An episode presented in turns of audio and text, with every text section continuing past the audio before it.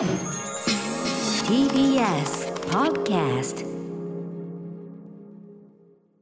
はい、月曜日です。熊崎君、よろしくお願いします。はい歌丸さんよろしくお願いします。はい、あのということで、どうぞ早速。はい。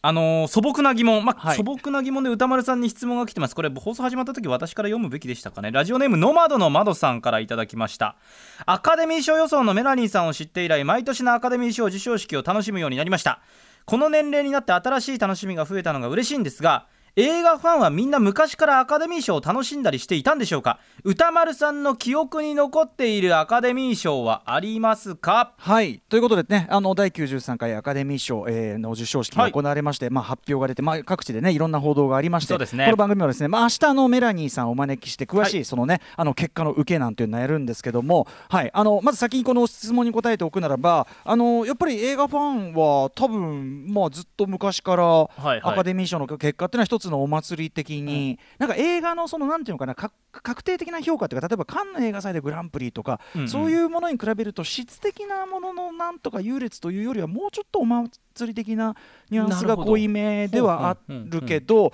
やっぱり僕が子供の頃から例えば僕そのそういう大人向けの映画を見る前からあの、はい。例えば新聞のこうテレビ欄の下にドーンって昔はあの金曜日になりますとえー公開される映画がねその週末から公開される映画の広告がドーンって出てでやっぱりアカデミー賞を取ったとなるともうあのオスカーズをドーンって前面に出して、うん。うんアカデミー賞何部門受賞ドンドンドンってこう出てますから。はいはい。やっぱりこうそんなによく興味なくてもまあ今年はこれが取ったんだみたいなのは大体僕もあのそんなに大人向け映画見に行く前から例えばあロッキーってこんなに人気なボクシングの映画みたいだけど、大人はこんなしみったれた感じのねぼ あのあれがみたいな、まあ、当時は子供ですから。そうか子供ながらにだから把握はしているというか気にする存在というか。そうですね。であの今もやっぱりねあのテレビの報道とかでもアカデミー賞の結果は軽くぐらいやるじゃないですか、ではいあのぐらいの感じはやっぱり前からあったから、あのということで、まあ、あの映画ファンといえばアカデミー賞、まあ、なんというかな一つ話題としてこう盛り上がるなんていうのはこれはもう昔からのことだと思いアカますよ。デミー賞のうん。まあ作品賞とか賞を取ったのをもう絶対見ようみたいな感じではあったんですか？もう昔から歌い丸さん。やいやいやそういう見方ではないです。僕はだってほらやっぱり「スター・ウォーズ」から入ってあのもうちょっとアホっぽい映画ばっかり見てたから、はいはい。うんあのーまあ、アカデミー賞の、ね、上に来るのがアホっぽくないかっていうとそういう問題もあるけど、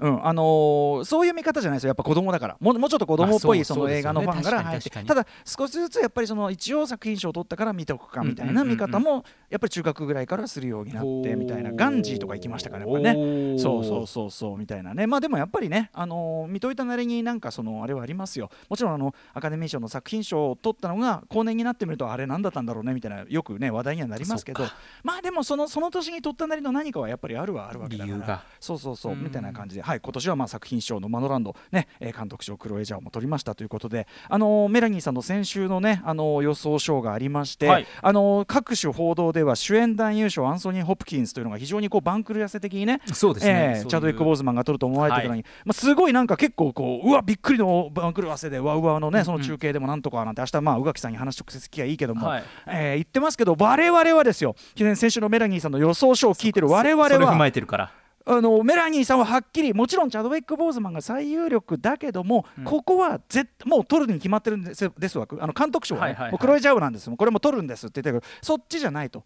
なぜならアンソニー・ホプキンスファーザーが実は取りかねない。それなぜならばという、えーあれを出してましたよね予想を。なのでそう世の中的な意外だみたいなのとは受け取り方がちょっと違うってことですよね。いやいやもうなんかなんていうかなんならもうあーあーもうそっち。あそっち。う んそあそっちそうきました。みたいな、はいはいはい。はい そうあのメメラニーさんの受け売りなんだけど、なんかそのアカデミー賞事情通風、ああ、もうそれもね、ああ、なるほど、そうあそうきましたか、みたいなね。うんうんうん。まあ、ちなみにメラニーさん、今回何部門当てたの ?17 とか当ててるんですか、ですよね。1部門減って17だから、はい。またさらに打率上がったんじゃないですか、これね。当た。ってますね。相当当たってますね。はい、えー、明日メラニーさんね、はいあのお招きしてというかね、あのカルチャートークの部分ですかね、はい、アカデミー賞感想は詳しく伺い、あと宇垣さんもね、はいワウワウのあの大役を務められた後なので、えーその現場の話なんかも伺いたいと思います。月曜はちょっとさらに盛りだくさんなので、とっとましょう今日ねこれリモートということだけはお伝えさせてくださいアフターシックスジジャンクシャンクションョン今の今の良かったこれ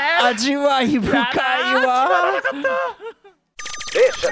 After Six Junction. 4月26日月曜日時刻は6時5分になっています。ラジオでお聞きの方もラジコでお聞きの方もこんばんは。TBS ラジオキーステーションにお送りするカルチャーキュレーションプログラムアフターシックスジャンクション通称アトロク。はい、えー、ということでパーソナリティは私ラップグループ、はい。ライムスターの歌丸です。本日は所属事務所スタープレイヤーズ会議室からリモートでお送りしております、リモートっていうのが大事ですね、はい。月曜パートナー TBS アナウンサー熊崎和人です。そうね、さっきからちょっと微妙にこうねね。あの呼吸合わせすみません。だからあの熊崎君が話そうとしたとこにこうちょっと出花をくじいた格好になってしまいその結果熊崎君がなんかこうなんと言うんですかね。なんだろうな。決まらなかったな。なんともこう言葉にしがたいこう。後に引きそうなアいやいや。シックスジャンクションのところでしたよこれ。行くことはないんですよ、あえーのその自分から行こうとしてくれたそのねあのすみません。ちょちょうどね出会い頭。そうリモート越しのね画面越しの歌丸さんとちょっと目が合って、うん。あのちょちょっと微妙な、ね、あのだからその野球でいうとフライが上がってお見合いしちゃうパターンもあればだからオープニングは割とお見合いしちゃった間ができちゃったのとあそれじゃいかん。でお互い多分そのさっきの反省を生かして じゃあお互い前のめりで行こうってなったら今度はガチンっつって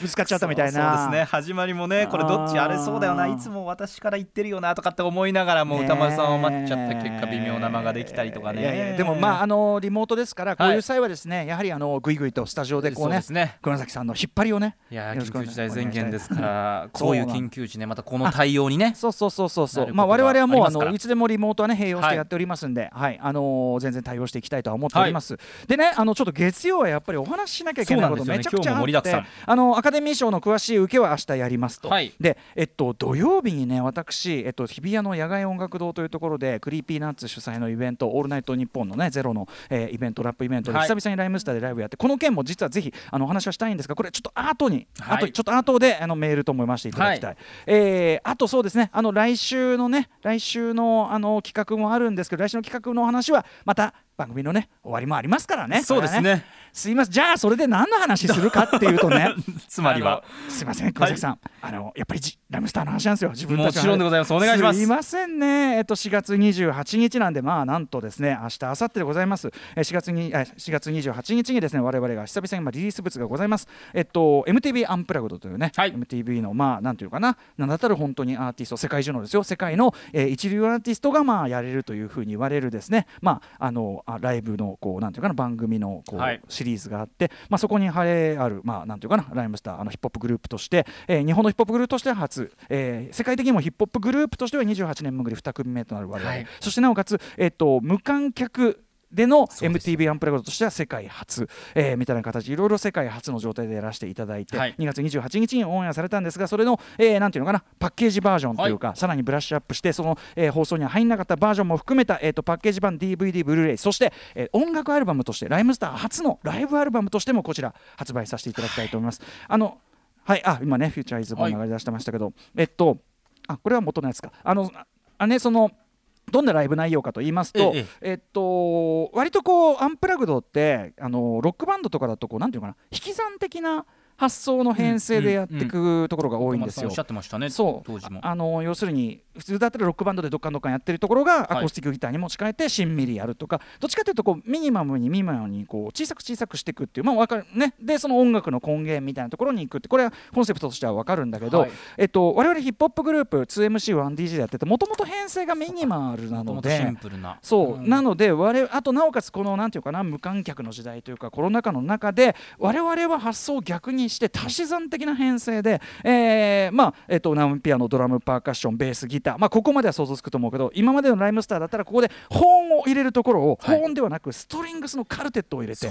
えーというような新たな大所帯バンド10人組さらに、えー、と DJ 陣がパーカッションをさらに、えーいろいろ操ったりとか、まあ、ターンテーブルも我々にとっての一応あの、ね、あのアナログレコードのあのアナログな音を増幅してるからあれだってアコースティックだってもうあのめちゃくちゃヘリクスを飛んでながらですね。まあまあまあそうそうそうそういろんなことやで、まあ、客席は無観客なんだけど LED を仕込んで、まあ、この本当に、えーコロナ禍での我々ができることっていうのを、まあ、あのある種すごく最良の形でできたかなというのが、うんうん。あの今回の MTV アンプラグドになっております、はい。でですねあのこれから1週間すいませんねアトロクのオープニングではこの MTV アンプラグドライムスターから1曲ずつ、はい。えーお送りしていきます。特に今日はですね宇宙初エアでございます。素晴らしい。えー今回の、えー、と MTV アンプラグドの中で私が一押しの曲です、はい。もともとは2011年にリリースされた「フラッシュバック夏」という夏曲ばかり入っている EP の中に、えー我々が嫌がらせのように入れた一曲「ザ・サウナ」でございます、えー非常に暑苦しい曲で夏の暑いさなかに聴くと、えーっていうかライブでやるとお客がもうあの去っていくというですねあのライムスター史上一にを争う不人気曲 と知られる曲がですねこんな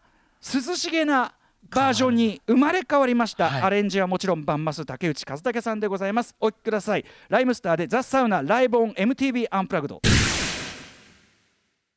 サウナーの竹内和樹曰くこれはサウナのえ水風呂の側面、ね えー暑いところはい寒いところ、この水風呂入ってはい。整っていく、この整った状態水風呂原曲のサウナにあの唯一欠けているのはこの水風呂の要素であるという竹内和武の原則、えー分析のもとによりこのあの涼しげな、まあ、いわゆるボサノバですね、えーボサノバ的な、まあ、最近のサウナねあの非常におしゃれな感じでそうサウナブームね。えーありますからそれにも非常にフィットしたサウナ番組とかって最近結構増えてるから。はいぜひね。これね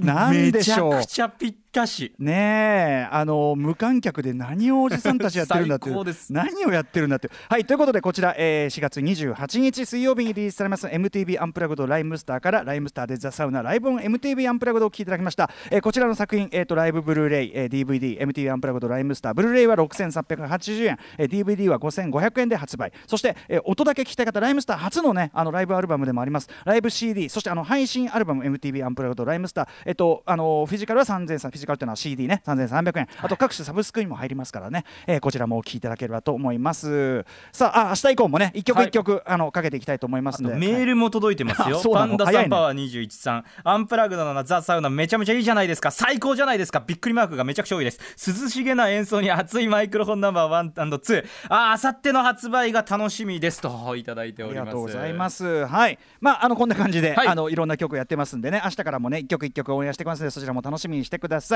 さあそんな感じで面白なさまざまな推しを発見して紹介するカルチャーキュレーションプログラムアフターシックスジャンクション今夜のメニュー紹介いってみよう。この後すぐはカルチャー界の気になる人物ことを紹介するカルチャートークのコーナーです。今日は映画のブルーレイ DVD に詳しい映画ライターの飯塚克味さんにゴールデンウィークにじっくり見てほしいおすすめの映画ソフトを紹介していただきます。そして7時からは日替わりでライブや DJ プレイをお送りする音楽コーナーライブダイレクト。今夜のアーティストはこちらはい、えー月1レギュラー DJ tofubeats さんです、えーもちろんねあのこの世代を代表する本当に素晴らしい DJ そしてプロデューサー、カリスマ的な存在ではありますがこの番組ではなぜか DJ プレイとクイズの融合をかけたクイズミックス、えー毎回練ってね、はい。お送りしてます。今夜もクイズミックスで言ってくれるそうですそして7時40分頃からは新概念提唱型投稿コーナー「イキリ言動」あなたがついやってしまったまるまるイキリな投稿を紹介していきます、あの土曜日にほやほやのイキリがあるんでちょっとほイキリエピソードをちょっとこの時間で。後ほどはあい披露させていただきます。楽しみ切り立てほやほやなんですね、はい、はい、はい。そして8時台の特集コーナー「ビヨンドザカルチャーこちら。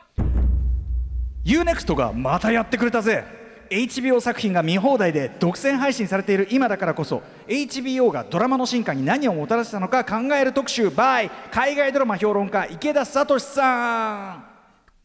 はいということで我々も日頃大変お世話になっている動画配信サービス UNEXT、もちろんね映画ドラマはもちろんのこと漫画まで読めますからね最本当にねあのこの番組の準備するのにめちゃめちゃね本当に役立てたりします、ね整理してあるから見やすいんですよね。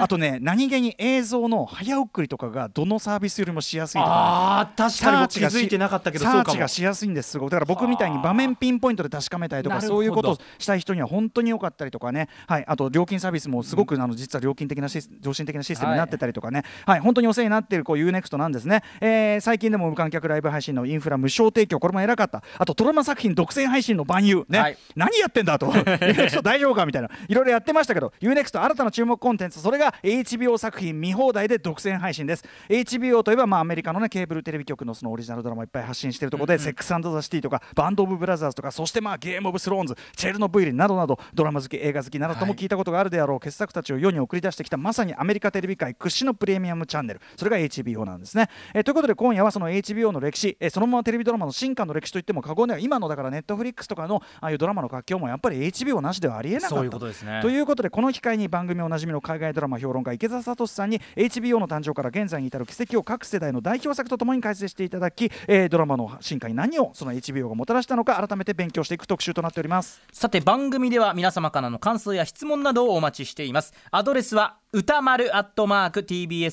TBS.CO.JP 歌丸アットマーク TBS.CO.JP です。読まれた方全員に番組ステッカーを差し上げます。また番組では各種 SNS も稼働中です。ツイッターでは番組内容のフォローや紹介した曲をリアルタイムでお知らせ。LINE では毎日放送前に番組の予告が届きます。そしてインスタグラムでは後日スタジオ写真満載の放送後期がアップされますので皆さん各種フォローよろしくお願いいたします。それでは熊崎さん準備よろしいでしょう大事かここはきですよここから。っちり息を合わせていきましょう、それではアフターシックスジャンクション行ってみよう。After Six Junction.